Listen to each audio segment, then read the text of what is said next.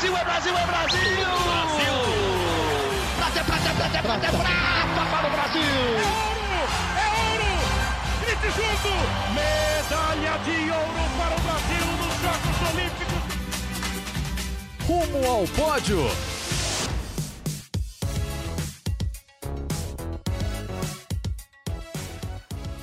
Saudações olímpicas! Este é o Rumo ao Pódio, o podcast de esportes olímpicos da Globo. Eu sou Marcel Merguiz, estou aqui nos estúdios da TV Globo em São Paulo. Hoje, segunda-feira, 9 de janeiro de 2023. Isso! Agora faltam apenas 564 dias para os Jogos Olímpicos de Paris em 2024. Sim, ano que vem já tem Olimpíada e já é ano de PAN. Sim, agora faltam 284 dias para o início dos Jogos Pan-Americanos de Santiago, no Chile.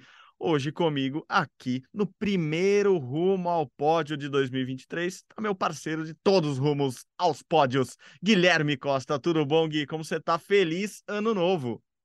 Fala, Marcel. Bom dia, boa tarde, boa noite para todo mundo ligado no Rumo ao Pódio. Estava contando aqui, já são quase quatro anos de Rumo ao Pódio, né? Começamos lá em 2019, então já, já estamos no quinto ano, digamos assim, porque a gente fez Rumo ao Pódio em 2019, em 2020, em 2021, em 2022, estamos fazendo agora em 2023 o ano está só começando. Já tivemos até algumas competições, né? O Marcelo Melo é, jogou o ATP de Adelaide na Austrália e foi semifinalista de duplas ao lado do Mackenzie McDonald, vencendo inclusive a dupla número um do mundo nas quartas de final, mas depois acabou caindo na semifinal. Mas acho que pode ser um, um bom início de ano do Marcelo Melo, que não teve um 2022 nem um 2021 tão bom. Acho interessante o Melo começar bem essa temporada no tênis. E a gente está preparando para o Campeonato Mundial de Handball, que começa essa semana agora, na quarta-feira, dia 11. O Brasil fez seis amistosos preparatórios, perdeu cinco, ganhou um, mas assim, teve momentos bons. É, perdeu para times que na teoria são melhores mesmo, como Noruega, mas perdeu também para times que dá para jogar de igual para igual, dá para vencer, como o caso de Portugal e da Coreia, mas enfim, preparação feita para o Mundial, virada do ano, nenhum jogador comemorou muito o Réveillon, porque já teve que, que jogar os amistosos. Vamos esperar o que vai acontecer no Mundial, começa agora quarta-feira. O Brasil está num grupo relativamente tranquilo na primeira fase, com a Suécia, que é muito forte, mas com Cabo Verde e Uruguai, que são seleções que o Brasil deve vencer sem maiores problemas, o Brasil deve avançar em segundo segundo para a segunda fase e aí já começa as pedreiras. Vamos ver o que a seleção brasileira de handball começa consegue fazer nesse campeonato mundial. Então, janeiro já começou bombando com competições em algumas modalidades e o mundial de handball talvez a, o grande destaque desse início de ano. Sim, o Brasil começou bem mal nesses amistosos, né? Perdeu para times que costuma ganhar, ou que deveria ganhar com até com certa facilidade. Eu que sempre acreditei muito nessa geração masculina do, do handball brasileiro, mas realmente os resultados não estão vindo. O Brasil tem um desfalque importantíssimo, né? Eu diria que um dos três principais jogadores do time, o Raniel, está fora. É, enfim, vamos ver como o Brasil se sai, principalmente contra os europeus. Handball masculino é um esporte basicamente europeu, então estamos na torcida sim. Vamos acompanhar o primeiro de muitos mundiais, né, Gui? Esse ano tem, tem muita coisa importante. O ano só acaba quando termina, só acaba lá em dezembro. Tem o, o auge para quem gosta de, de eventos multiesportivos, que são, são os Jogos uh, Pan-Americanos em Santiago, ali o PAN em outubro, de 20 de outubro a 5 de novembro. Mas temos muitos mundiais pela frente, né, Gui? Isso, é, eu fiz uma lista, deu 40 campeonatos mundiais e acho que interessante que alguns mundiais estão unificados esse ano. Em 2022 a gente teve quase 50 mundiais. Por quê? Porque a gente teve cinco mundiais de ciclismo. Esse ano agora em 2023 vai ser o primeiro campeonato mundial unificado de ciclismo na história. O mesmo campeonato mundial vai ter ciclismo estrada, ciclismo pista, ciclismo BMX, ciclismo mountain bike, é, BMX freestyle, que antes eles tinham um mundial em cada mês, um mundial em cada lugar, agora não.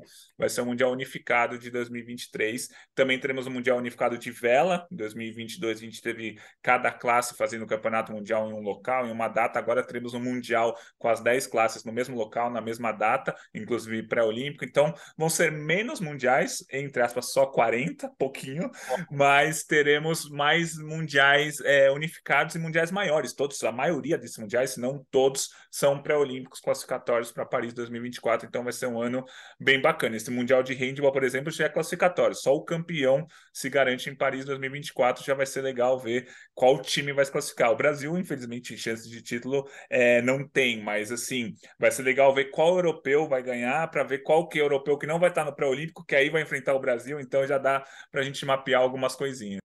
Boa, boa. Ano muito importante, ano pré-olímpico, claro, como a gente falou.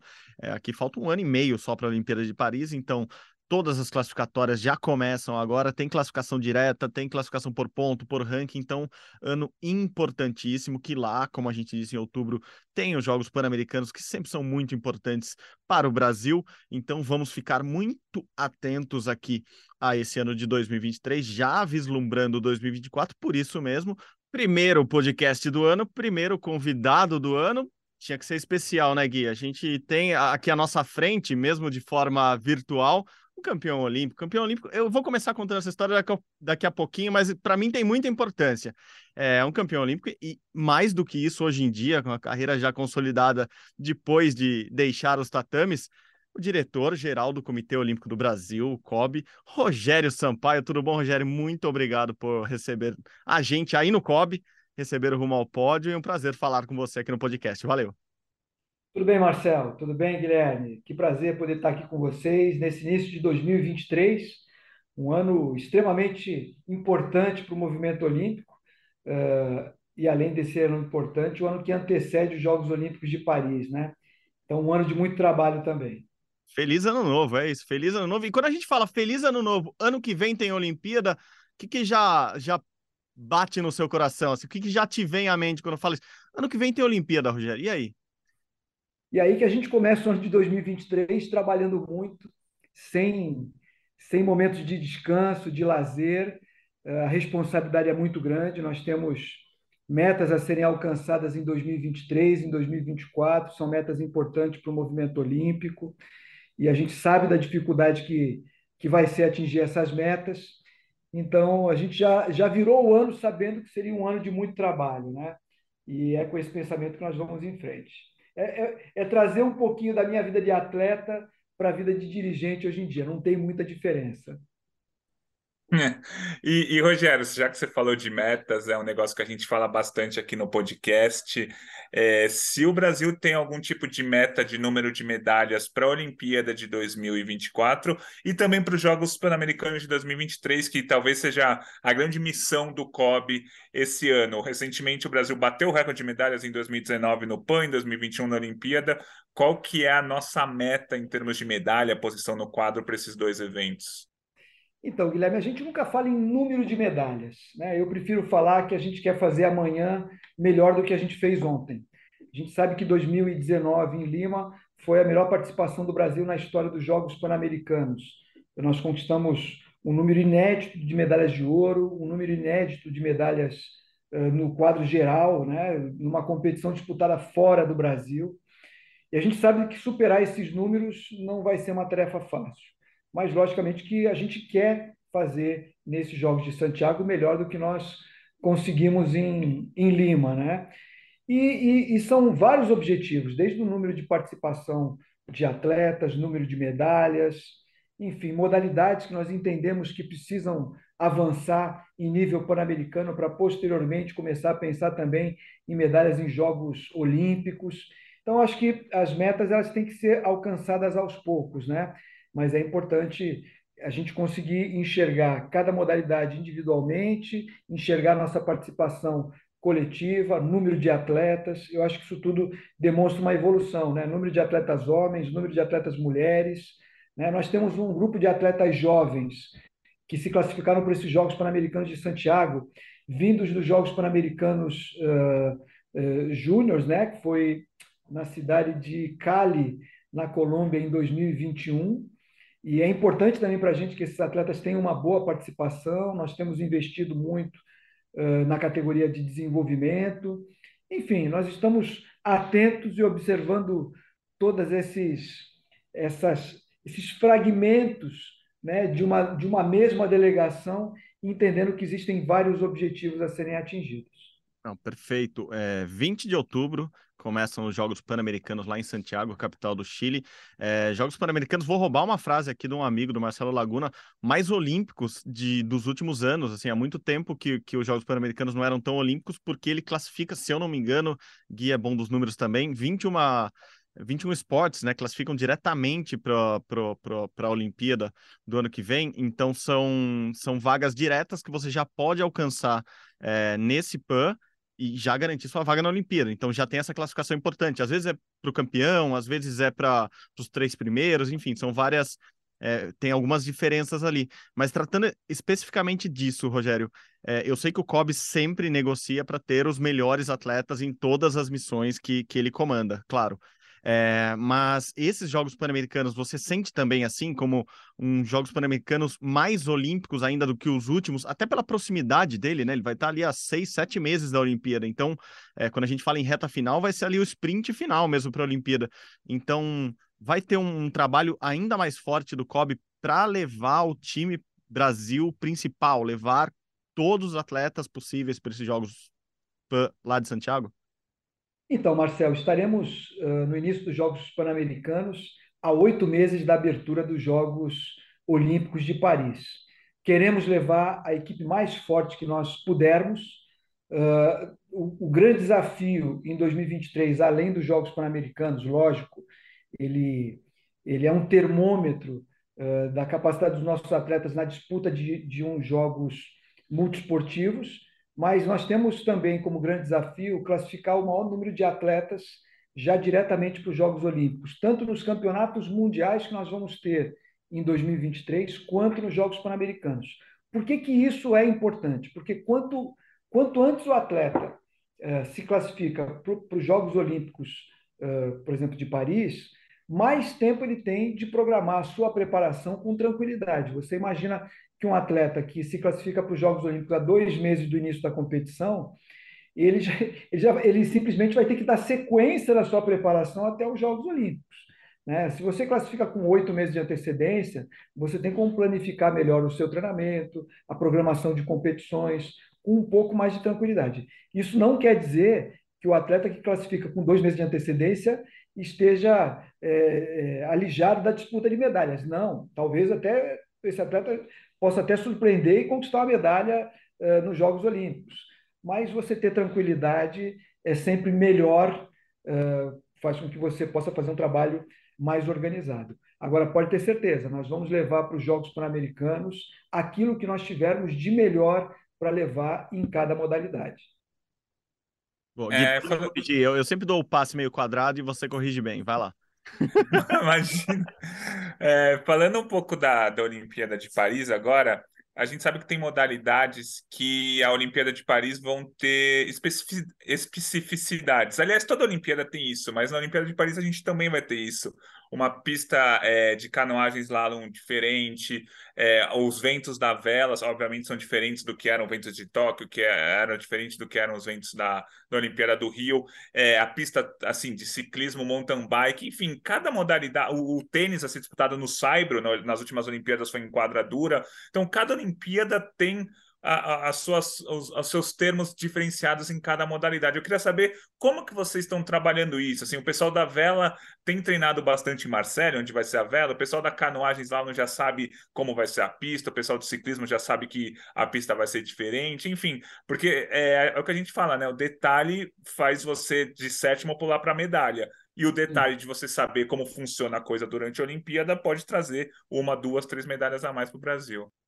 Bom, todas, todas essas mudanças que você elencou já foram anunciadas há algum tempo. Então, todas as modalidades da nossa área de esportes já trabalha planificando para que os atletas possam se adaptar o mais rápido possível. Por exemplo, em Marsella, onde são as competições de vela, nós já temos uma base montada, já fechamos o contrato uh, com o local onde nós teremos lá a nossa base, com dois containers, Aliás, são vários países que ocupam o mesmo espaço, né? aliás, dividem um espaço, cada um com, com os seus equipamentos, né? e os atletas têm ficado mais tempo na Europa exatamente para se preparar para esses ventos, como você falou, que são diferentes. Né?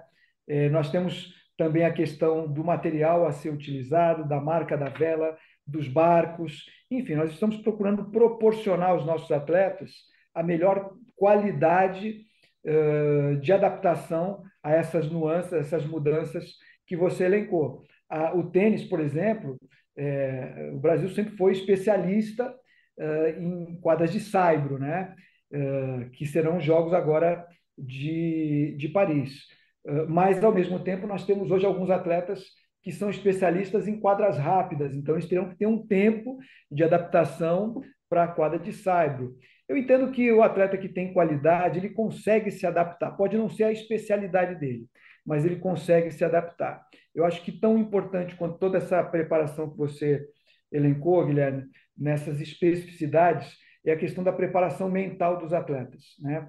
Os Jogos Olímpicos é uma competição que o atleta se apresenta uh, no limite da sua capacidade física, técnica e a preparação mental ela é extremamente importante porque você também é colocado à prova e no limite emocional para conseguir disputar as medalhas. E da mesma maneira que a gente tem dado atenção a, a, a toda essa adaptação dos atletas a essas pequenas mudanças que você elencou, a gente tem procurado também trabalhar de, maneira muito forte a parte emocional para que eles cheguem lá uh, com a capacidade de disputar as principais medalhas. Eu vou aproveitar essa, essa tua deixa, Rogério, para falar disso. Tem, tem novidade nessa área do, eu sei que o COB já há alguns anos trabalha com psicólogas, tem uma equipe formada, tem psicólogas do próprio COB, tem psicólogas que ajudam vindo de outras confederações ou que trabalham com outros atletas, enfim, é, é uma gama muito grande. Mas eu acho que na Olimpíada de, de, de Tóquio, em, em 2021, a gente viveu o auge disso, né? Foi o assunto principal ali, o, o trabalho mental, esse treinamento mental. O COB de lá para cá ampliou essa equipe? Tem alguma mudança que você já possa anunciar que vai fazer para para Paris nessa relação do treinamento mental? Não, o que eu posso dizer é que a gente vem reforçando a nossa relação com o, a equipe de psicólogos. Os atletas hoje entendem uh, muito mais naturalmente a importância de ter um trabalho de desenvolvimento emocional ao longo da sua carreira, ou seja, não é só aquela coisa antes dos Jogos Olímpicos. O trabalho com psicólogos ele já começa hoje na, nas categorias de base. Eu falo isso porque a, a, área de desenvolvimento que nós criamos aqui no COB em 2018, ao longo dos últimos anos, vem uh, dado cada vez mais ênfase a essa questão da ciência, da, da, do conhecimento científico aplicado ao treinamento, e aí entra a parte emocional. Então, acho que a gente chega, quando eu comparo com 2021, eu vejo o fortalecimento a partir do momento que o atleta tem cada vez mais um entendimento maior dessa necessidade. Né? É algo que a gente debate discute não só durante os Jogos Olímpicos, a gente, quando vê outras modalidades, outros campeonatos, onde os atletas não têm a estrutura de um apoio emocional. Eu não digo só durante a competição, mas eu digo durante toda a preparação. Você vê que muitas vezes é difícil hoje você alcançar um resultado sem esse tipo de apoio. Né? Mas eu entendo que também uh, o psicólogo é tão importante quanto o nutricionista, quanto o fisioterapeuta, o massoterapeuta, o preparador físico. Eu acho que ele compõe uh, uma equipe de trabalho que procura levar o atleta ao limite no aspecto físico, técnico e emocional, né? Perfeito, Gui. É, recentemente, é, na, na, verdade, na semana passada, o Brasil voltou a ter um Ministério do Esporte. Né? O novo governo já colocou a Ana Moser como ministra, é, e durante muito tempo o Ministério do Esporte é, existia até 2019, deixou de existir, baixou para a secretaria, voltou a ser é, ministério agora, só que o, o, ministério sempre deu muita ênfase ao alto rendimento, com o Bolsa Atleta, com o Bolsa Pod, com uma série de convênios, com uma conversa boa com o COB, acho que isso também foi super interessante nesses últimos anos, mas a Ana Moser assumiu já falando que o objetivo dela é mais no social, é mais trabalhar com o Ministério da Educação, mais trabalhar com o Ministério da Saúde, do que com alto rendimento. É, o alto rendimento é o foco total do COB.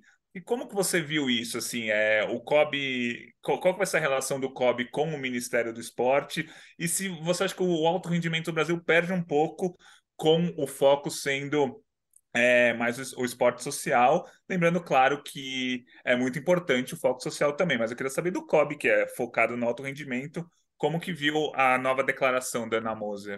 Bom, vamos lá. Primeiro que nós entendemos que é extremamente importante nós termos uma pasta uh, em nível de ministério. Né? Então, o esporte ter o status de um ministério dentro da estrutura do governo federal é extremamente importante. Programas como o, Bolsa Atleta, Bolsa Pódio, eles também são importantes porque eles fazem parte de um, de um grupo de, de, de, programas que são fundamentais no apoio aos atletas. Né? É, eu, eu concordo. Bom, segundo lugar, é, fico extremamente feliz de ter um ex uma ex-atleta, né, uh, medalhista olímpica, à frente uh, do Ministério do Esporte.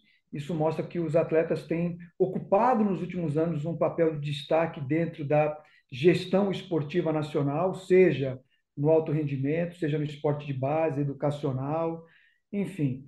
Então, esse, é, é, isso dá um orgulho muito grande. Junto com a Namosa, já foi anunciado outros dois ex-atletas, que é a Marta, do basquete, ocupando a Secretaria de Alto Rendimento.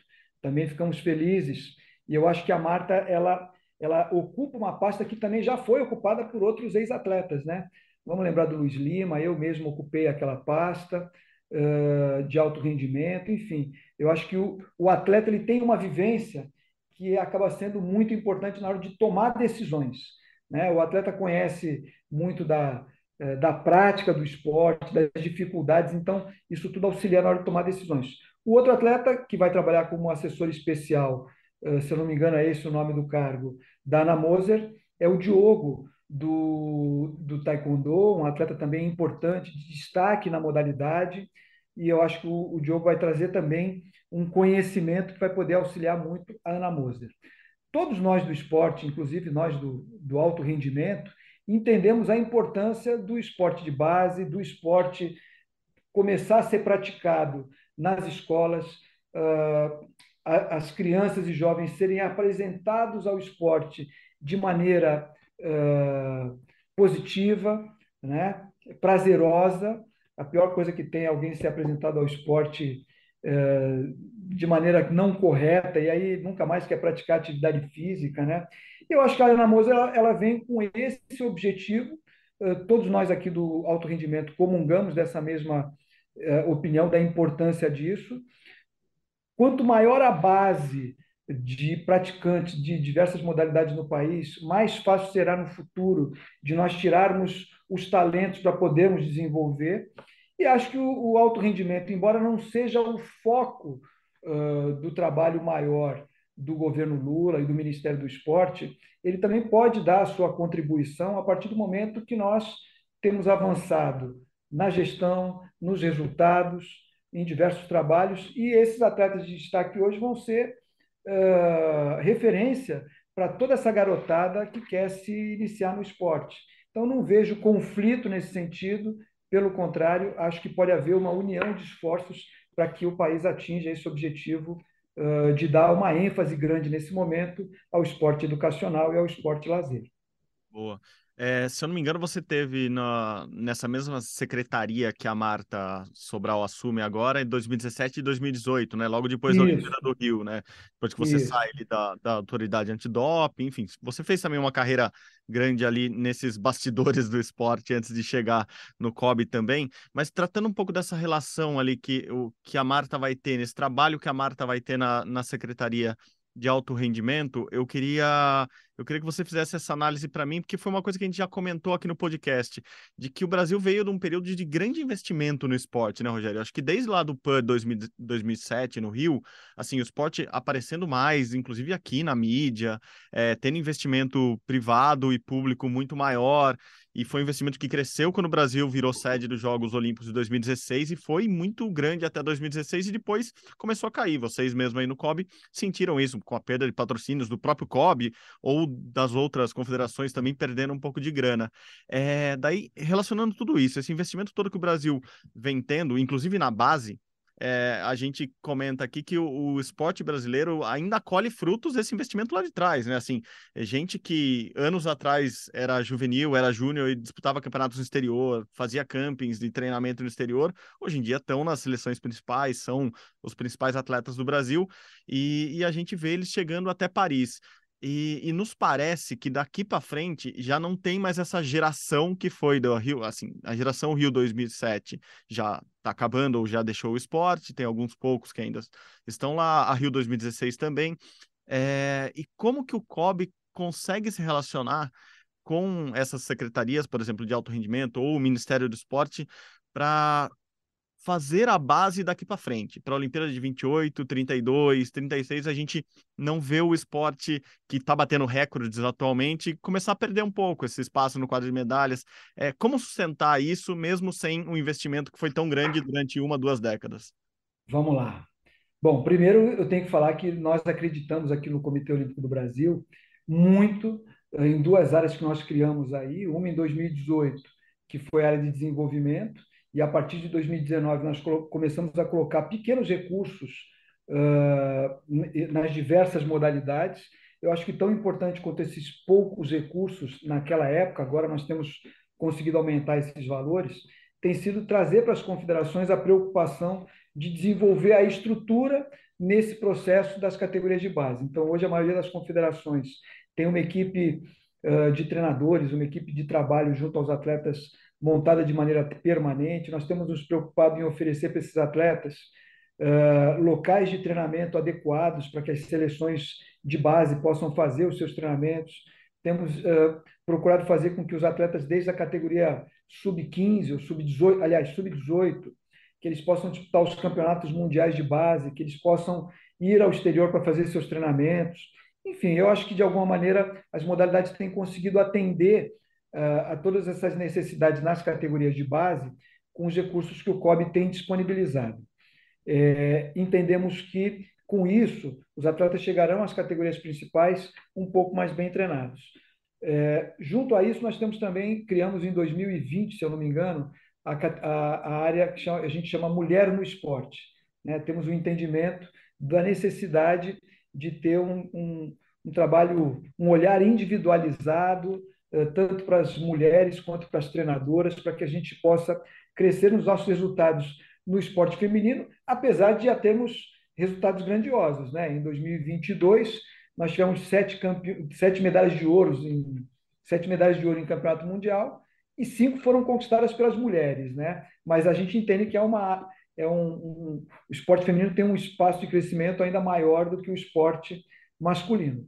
Soma-se a isso um trabalho que começou no final de 2017, que foi implantado em 2018, que é o programa GET do Comitê Olímpico do Brasil, que é um programa que tem por objetivo uh, trazer avanços na gestão uh, do esporte nacional, das confederações, né? trazendo a, a implantação de regras de gestão corporativa ao dia a dia das confederações, trazendo mais transparência, trazendo mais meritocracia. Eu acho que as confederações brasileiras, todas, assim como o COB, sem exceção, avançaram muito na, na gestão. Né? E eu acho que isso agora traz um ambiente favorável para que as empresas públicas voltem a investir uh, um pouco mais no esporte olímpico. Embora né, eu tenho que lembrar que a Caixa Econômica Federal ainda hoje patrocina modalidades como o skate, como a ginástica, como o atletismo, mas eu acho que a gente agora começa a ter um ambiente um pouco mais favorável para voltar a receber esse apoio a partir do momento que houve esse avanço na gestão esportiva, um avanço que foi muito rápido. Né? Vamos lembrar que hoje todas as confederações têm conselho de ética, a grande maioria tem conselho de administração. Enfim, acho que eh, tudo isso compõe um ambiente mais seguro para o investimento. É, precisamos ainda mais é, de, de empresas privadas investindo no esporte, não só no Comitê Olímpico Brasileiro, mas em todos os esportes. E, e, eu queria lembrar também que nós, desde o ano passado, contamos com um profissional uh, extremamente reconhecido, de altíssimo nível, dedicado à área de marketing no Comitê Olímpico do Brasil, que é o Gustavo Herbeta, e ele já trouxe uma organização e, e alguns patrocínios serão anunciados nos próximos meses, um já na próxima semana. Olha só, é um você quer contar agora aqui, assim, um já tá agora. No... Eu não posso falar o nome ainda, que ele vai puxar minha orelha. Mas é um contrato que já foi assinado, vai ser divulgado agora na semana que vem. Então, assim, nós temos avançado em diversas áreas e isso me deixa otimista em relação aos nossos resultados em 2024, em 2028 e 2032 também. Que bom, que bom. É, e os, os, resultados dos mundiais de 2022, a gente fez uma série de podcasts aqui sobre o assunto, foram muito bons, né? Se fizesse um quadro de medalhas dos campeonatos mundiais, somando todos os esportes, o Brasil seria 11 colocado. É, então, o Brasil está chegando ali onde a gente sonha há muito tempo. Eu queria que você falasse o que ainda falta para o Brasil virar uma potência olímpica. O Brasil ainda não é, né? Infelizmente ainda não é, mas acho que essa palavra ainda é interessante. O Brasil está caminhando para ser um dia. O que, que ainda falta para a gente ser uma potência olímpica? Então, Guilherme, às vezes as pessoas. Uh, a gente vive muito aqui no Brasil e, e esquece de olhar, às vezes, uh, para as nossas relações no exterior, né? O Comitê Olímpico do Brasil hoje já é reconhecido pelo Comitê Olímpico Internacional e pelos países que concorrem conosco como um dos principais uh, na participação durante os Jogos Olímpicos, né, em conquista de medalhas, também em organização. Alguns dos trabalhos que a gente faz são reconhecidos no exterior, a nossa área cultural é reconhecida, o programa Transforma, que é um programa que nós executamos desde 2018, o Instituto Olímpico Brasileiro. Quantas vezes a gente recebe pessoas do exterior que vêm aqui para conhecer aquilo que a gente faz? É, mas, lógico, nós queremos mais, queremos muito mais e queremos avançar também, principalmente no nosso resultado esportivo. Né? Entendemos que temos conhecimento para isso.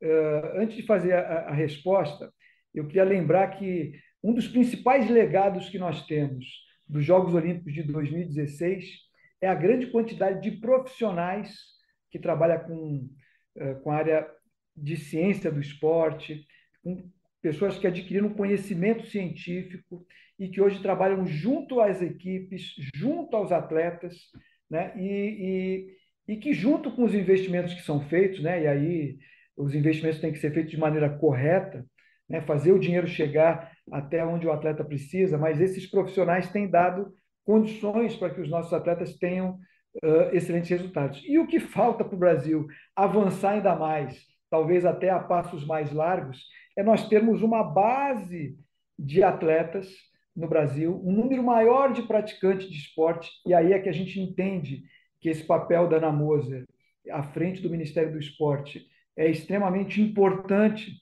embora seja um papel, né, o objetivo dela, que é aumentar a base de crianças praticando esporte uh, nas escolas, sendo apresentada a atividade física de maneira positiva.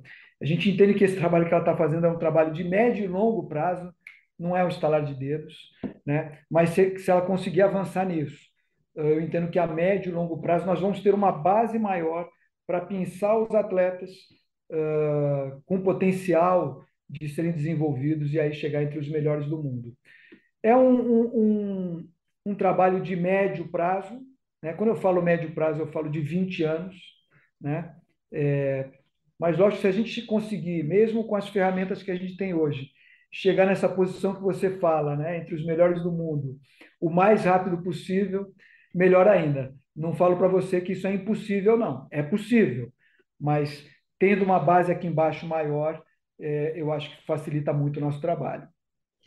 Perfeito. Rogério, estamos indo já para o encerramento aqui do podcast. A pergunta até acho que mais simples e um pouco mais rápida.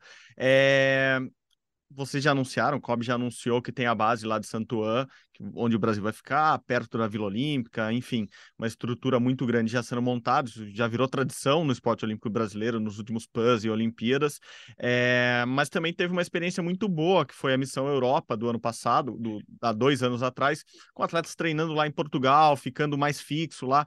É, esse programa não com esse nome, porque, enfim, não, não acabou a pandemia, mas já não temos aquelas restrições todas. É, ele vai ser retomado já esse ano, é, vai ter uma base brasileira de treinamento na Europa que vocês já possam anunciar, ou que vocês já estão finalizando a negociação, uma ou duas, vai ter alguma coisa assim já como preparação final para a Olimpíada de Paris? Bom, a disputa dos Jogos Olímpicos na Europa é, faz com que a gente possa ter uma logística muito mais tranquila e fácil do que foi no Japão, do outro lado do mundo, eh, com uma pandemia no meio e os Jogos Olímpicos sendo adiados por um ano. Né? Eh, o nosso fuso horário em relação à Europa, tem uma diferença de cinco horas, o que é muito mais rápido para o atleta se aclimatar uh, a esse fuso. Existe a diferença de temperatura, né? nós estaríamos em julho aqui no inverno, uh, na Europa em pleno verão, sempre muito quente. Uh, nós já usamos nos últimos anos a base de Rio Maior para que diversas modalidades possam fazer a sua aclimatação às competições já ao longo dos anos. Essa base será utilizada por muitas modalidades. Né? Logicamente que durante os Jogos Olímpicos, Santuan vai trazer uma facilidade para os nossos atletas, principalmente aqueles que, que ficam na Vila Olímpica por mais tempo, né? que são as modalidades coletivas. Então, com a, com a base de Santuan ali do lado, eles vão ter acesso à, à parte a, a poder fazer o seu treinamento de parte física, recuperação física, fisioterapia com muito mais tranquilidade, uh, com muito mais discrição do que às vezes dentro da Vila Olímpica. Né? Nós vamos estar muito próximos ali, questão de 500, 600 metros, e, e, e essa base vai oferecer também algumas outras facilidades, né? contato com os familiares, o acesso à troca de alguma, algum material de uniforme, enfim, comida brasileira, né? que é aquele arroz e feijão, depois de uma semana distante, a gente começa a sentir falta. Outras modalidades terão outros locais. Por exemplo, o judô já tem uma outra base que vai ser utilizada pelos, pelos atletas do judô. Agora me fugiu o nome da base do judô, uh, mas não vai ser ali em Rio Maior. Mas a confederação foi a, a confederação brasileira de judô foi a primeira confederação a também já planificar a sua aclimatação. Enfim, Rio Maior vai ser a maior base que nós vamos utilizar durante os Jogos Olímpicos. Os atletas, a maioria deles chegarão ali e dali se encaminharão uh, para Paris, a não ser essas modalidades que já têm outras facilidades. Ótimo, ótimo. Rogério, eu falei que no começo que ia contar uma historinha, uma historinha rápida que eu já até te contei. Rogério é um dos caras que me deu o privilégio de segurar uma medalha olímpica de ouro já na mão. E para mim é um privilégio ainda maior, porque é a medalha da Olimpíada que eu mais gosto na vida. Assim, a Olimpíada de Barcelona, para mim, é a grande Olimpíada de todos os tempos, das que eu vivi, claro. Mas enfim, é... e eu já contei para ele também. Eu estudei em Santos, fiz faculdade em Santos, a casa da minha namorada, hoje minha esposa, da Clarissa, ficava no caminho da faculdade para uh, o caminho da faculdade para casa dela, eu passava pela academia do Rogério Sampaio, então tinha toda uma ligação especial ali ainda durante a faculdade, então sempre teve um, um grande motivo de eu admirar o Rogério, admirar a Olimpíada de, de Barcelona, etc. Eu já contei isso para ele, já ficamos emocionados lá, na verdade eu fiquei emocionado, ele só achou legal eu gostar dele também. Enfim, o que eu ia falar é, eu tô nessa expectativa, Rogério, de acho que pela primeira vez, eu acho que uma Olimpíada pode bater tudo aquilo que foi Barcelona 92 uh, o clima todo, a festa toda, a cidade linda. Você que tem Barcelona, imagino, como uma Olimpíada mais do que especial, também tá com essa expectativa tão grande para Paris? Olha, a expectativa, estou é... sentindo uma expectativa muito grande, por isso que eu falei para você que nós entendemos que esse é um ano desafiador, um ano chave para a nossa participação no ano que vem, né? Nós estamos plantando hoje o que nós vamos colher lá no ano que vem, né? A gente já vem plantando há algum tempo, mas esse ano é um ano fundamental. A expectativa existe, uh, primeiro porque Paris é uma cidade maravilhosa, a cidade dos sonhos, né? É, e depois também porque nós tivemos uns Jogos Olímpicos de Tóquio sem torcida. Né? Eu acho que a gente está sentindo falta de saber como é que é uma competição dessa com torcida. Né? Você imagina que um garoto que hoje tem 15 anos, uh, que aliás, que vai ter 15 anos em 2024, em 2016, ele tinha oito anos a menos, talvez ele nem se lembre como foi a Olimpíada do Rio. Né? É, ele viu talvez Tóquio, ele tem alguma lembrança, mas é uma, uma Olimpíada sem torcida. Então, acho que existe essa expectativa da realização de uma Olimpíada com torcida. Paris traz algumas inovações, né? como, por exemplo, a abertura dos Jogos Olímpicos vai ser no Rio Sena, é, uma estrutura para 600 mil pessoas, é um público que nenhum estádio do mundo comporta. Né? Você vai ter a competição de vôlei de praia ali, quase que debaixo da Torre Eiffel, que é um símbolo uh, mundial, né? conhecido por todos. Enfim, eu acho que essas, tudo isso vai fazer com que esses Jogos Olímpicos sejam realmente inesquecíveis. Imagina só a competição de surf lá no Tahiti. Cara, é, é, eu acho que a, a, organização de Paris traz algumas coisas que, quando ela foi escolhida como sede, talvez as pessoas. Eu, eu acho que isso tudo já foi vendido lá na, na candidatura, né? É, mas você vê isso começando a se materializar, cria essa expectativa para os Jogos Olímpicos e eu espero que nesses Jogos Olímpicos históricos da volta do esporte sem pandemia, sem máscara e com torcida, a gente também possa ter uh, um resultado memorável. Valeu, Rogério Sampaio, campeão olímpico do judô, medalha de ouro em Barcelona 92 com a gente aqui, o CEO do COB, né? Nome importante ali, porque realmente tem muita coisa sobre o guarda-chuva dele. É muito bom ouvi-lo falar aqui, Rogério. Muito obrigado de novo por estar aqui no podcast, que a gente se encontre muito neste ano, se encontre muito ano que vem também. Então, obrigado de novo, grande abraço aqui. Cara, eu te agradeço muito a possibilidade de participar com vocês. Mando um abraço aí para o Guilherme. Saudade, trabalhei com ele na Record, ele ainda era menino, agora está mais velho, né? É, e espero que tenha ficado bom aí essa entrevista. Espero que eu tenha atendido as expectativas. Tá bom? Grande abraço. Boa, Gui, como imaginamos, né? Um bate-papo sempre legal com o Rogério, muito solícito com a gente sempre. É... Você já trabalhou com o Rogério, bastidores aqui. O Guilherme já trabalhou numa emissora que não vou citar o nome porque ele é da concorrência e vão falar que a gente está batendo recordes de, aqui de, de audiência. Coisas só para atrair haters e, e, fãs. Não, mentira. O Gui trabalhou com o Gui. Uh, o Gui trabalhou com o Rogério lá na Record, Rogério comentarista, Gui produtor já. Gui jovem, devia ter uns 12 anos e 1,90m e pouco, e lá produtor na Record, trabalhou com o Rogério. Eu conheço o Rogério, como eu contei aqui, apenas das trombadas lá nas ruas de Santos, quando eu morei por lá ou nas gravações que a gente fez, e, e, uma delas ele levou a medalha olímpica, e é muito legal segurar uma medalha olímpica de ouro na mão, por isso agradecemos tanto a colaboração dele aqui. Começamos bem o ano, né, Gui? Muita coisa para falar em 2023. Cara, eu tô tratando já 2023 como um 2023 2024, assim, é, é um ano de um ano e meio, é um ano de 18 é. meses para mim. É tipo modelo de carro, né? Já é 2023, 2024, é isso. Maravilhoso, é, é isso.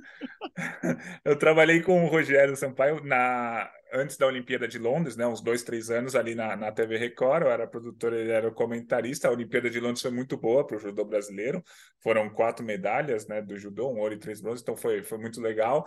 É, e só para. É, a gente comentou bastante na entrevista sobre o Ministério do Esporte, que foi recriado. Acho interessante a gente falar aqui do top 10 do quadro de medalhas, né?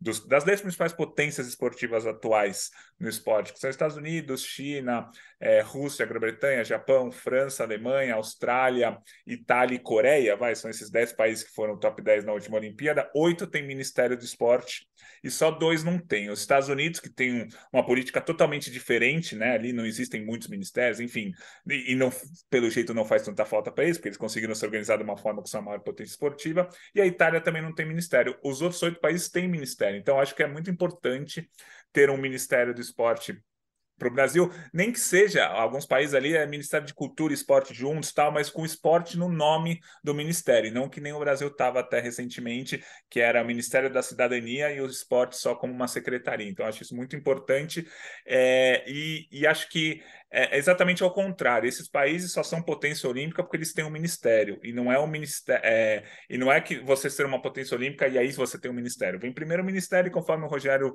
explicou, né? Acho que o ministério ajuda a aumentar o número de crianças praticantes, aumentar a política de esporte para todo mundo. Aí, quando você tem milhares e milhões de crianças praticando esportes, você consegue pincelar mais fácil é, algum atleta. O, as outras milhares e milhões de crianças não vão ser atletas de alto rendimento, mas vão ser, vão ser pessoas mais saudáveis, pessoas mais disciplinadas, disciplinadas é, pessoas com muito mais lazer, enfim. Então, o Ministério do Esporte serve muito para isso, isso é muito importante para a gente. Então, foi interessante ver o, o que o COB acha do novo Ministério do Esporte. Aí, perfeito e outras coincidências boas, acho que com essa mudança que o Brasil está vivendo, com, com o retorno do Ministério do Esporte, a Ana Moser, uma ex-atleta, uma mulher assumindo essa pasta, é, é que os dois próximos países com as duas grandes competições que o Brasil vai participar, o Chile e a França também têm ministérios do esporte. Claro, a França é um dos países top 10 no ranking olímpico. França e Chile têm ministérios do, do esporte, têm ministérios do esporte comandados por mulheres e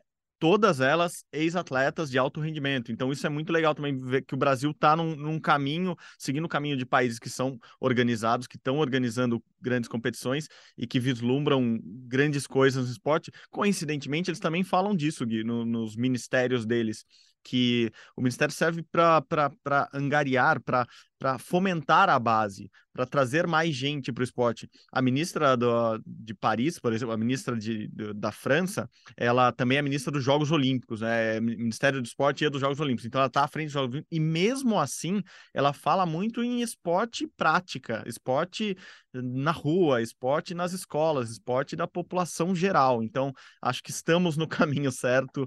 É, pelo jeito, essa mudança é muito positiva, assim, me, me, parece muito claro isso. Então, boas notícias nesse começo do ano, apesar de tudo que aconteceu ontem no domingo, a gente está gravando aqui na segunda, aconteceu ontem em Brasília.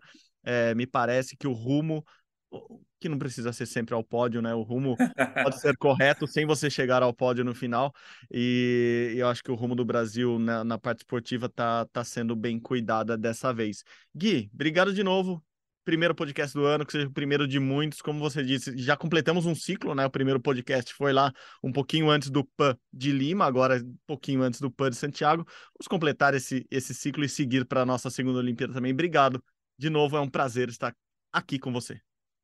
Valeu, Marcelo. Sempre um prazer fazer o Rumo ao Pódio ao seu lado. Só me corrigindo rapidamente, eu falei que a Coreia foi top 10 na Olimpíada, a Coreia não foi, foi a Holanda no lugar da Coreia, mas de qualquer forma a Holanda também tem ali o seu Ministério do Esporte, só me corrigindo, mas é, despedindo de todo mundo. Valeu, Marcelo. Sempre um prazer fazer o Rumo ao Pódio com você. Dessa vez, é, nessa semana, a semana começou melhor, né? A gente gravou na segunda-feira, geralmente segunda aquele dia mais arrastado, chato, a gente começou mais na comemoração com essa entrevista especial. Valeu, Marcelo. a, a gente precisa precisava dar esse up na semana aqui que começou meio turbulenta, mas começamos com algo. Fomos cobrados nas redes sociais, por isso também estamos aqui na é semana trabalhando.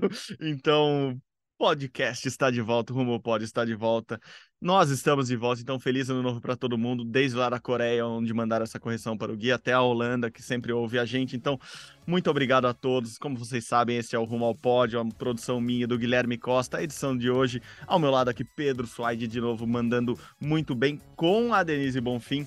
Coordenação de Rafael Barros, a gerência é de André Amaral. Como vocês sabem, vocês encontram o podcast lá na página do GE. Só digitar ge.globo barra rumo ao pódio ou no seu agregador de podcasts preferidos.